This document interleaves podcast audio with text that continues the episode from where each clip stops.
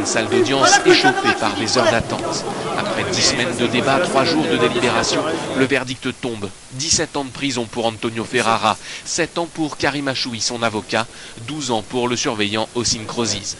La cour d'assises de Paris condamne sévèrement le braqueur italien et ses complices, reconnus coupables de sa spectaculaire évasion de la prison de Fresnes en 2003. Après le choc et la tristesse provoqués par la mort des trois enfants, très vite est venue la colère. La famille occupait un logement social au dernier étage de cet immeuble du quartier Beau Séjour.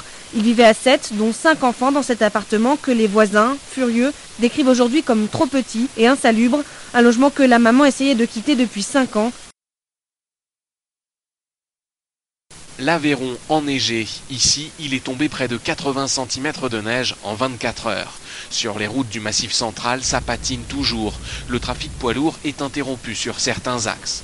La neige a également endommagé les lignes électriques. Ce matin, 80 000 foyers sont toujours privés d'électricité. Les agents EDF s'activent. Et le sud de la France est également touché par les intempéries. De fortes pluies ont causé d'importants dégâts dans les Alpes-Maritimes. 6000 maisons sans électricité dans le Var et dans les Bouches du Rhône, un TER a en partie déraillé à cause d'un éboulement sur la voie. Les marchés sont inquiets par la crise du secteur automobile américain. Wall Street perd en ce moment 1,4%. Paris a fini sur une perte de 2,8%.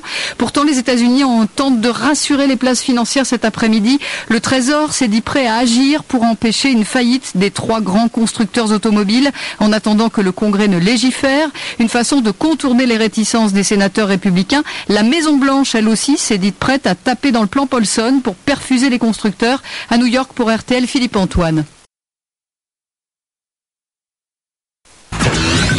Seule la victoire est belle. Maintenant, euh, on a aussi fait euh, trois matchs nuls ces derniers temps, euh, ce qui est aussi un gage de solidité. Ça fait pas avancer beaucoup, mais au moins ça nous permettait de rester à peu près collés au, peloton de tête.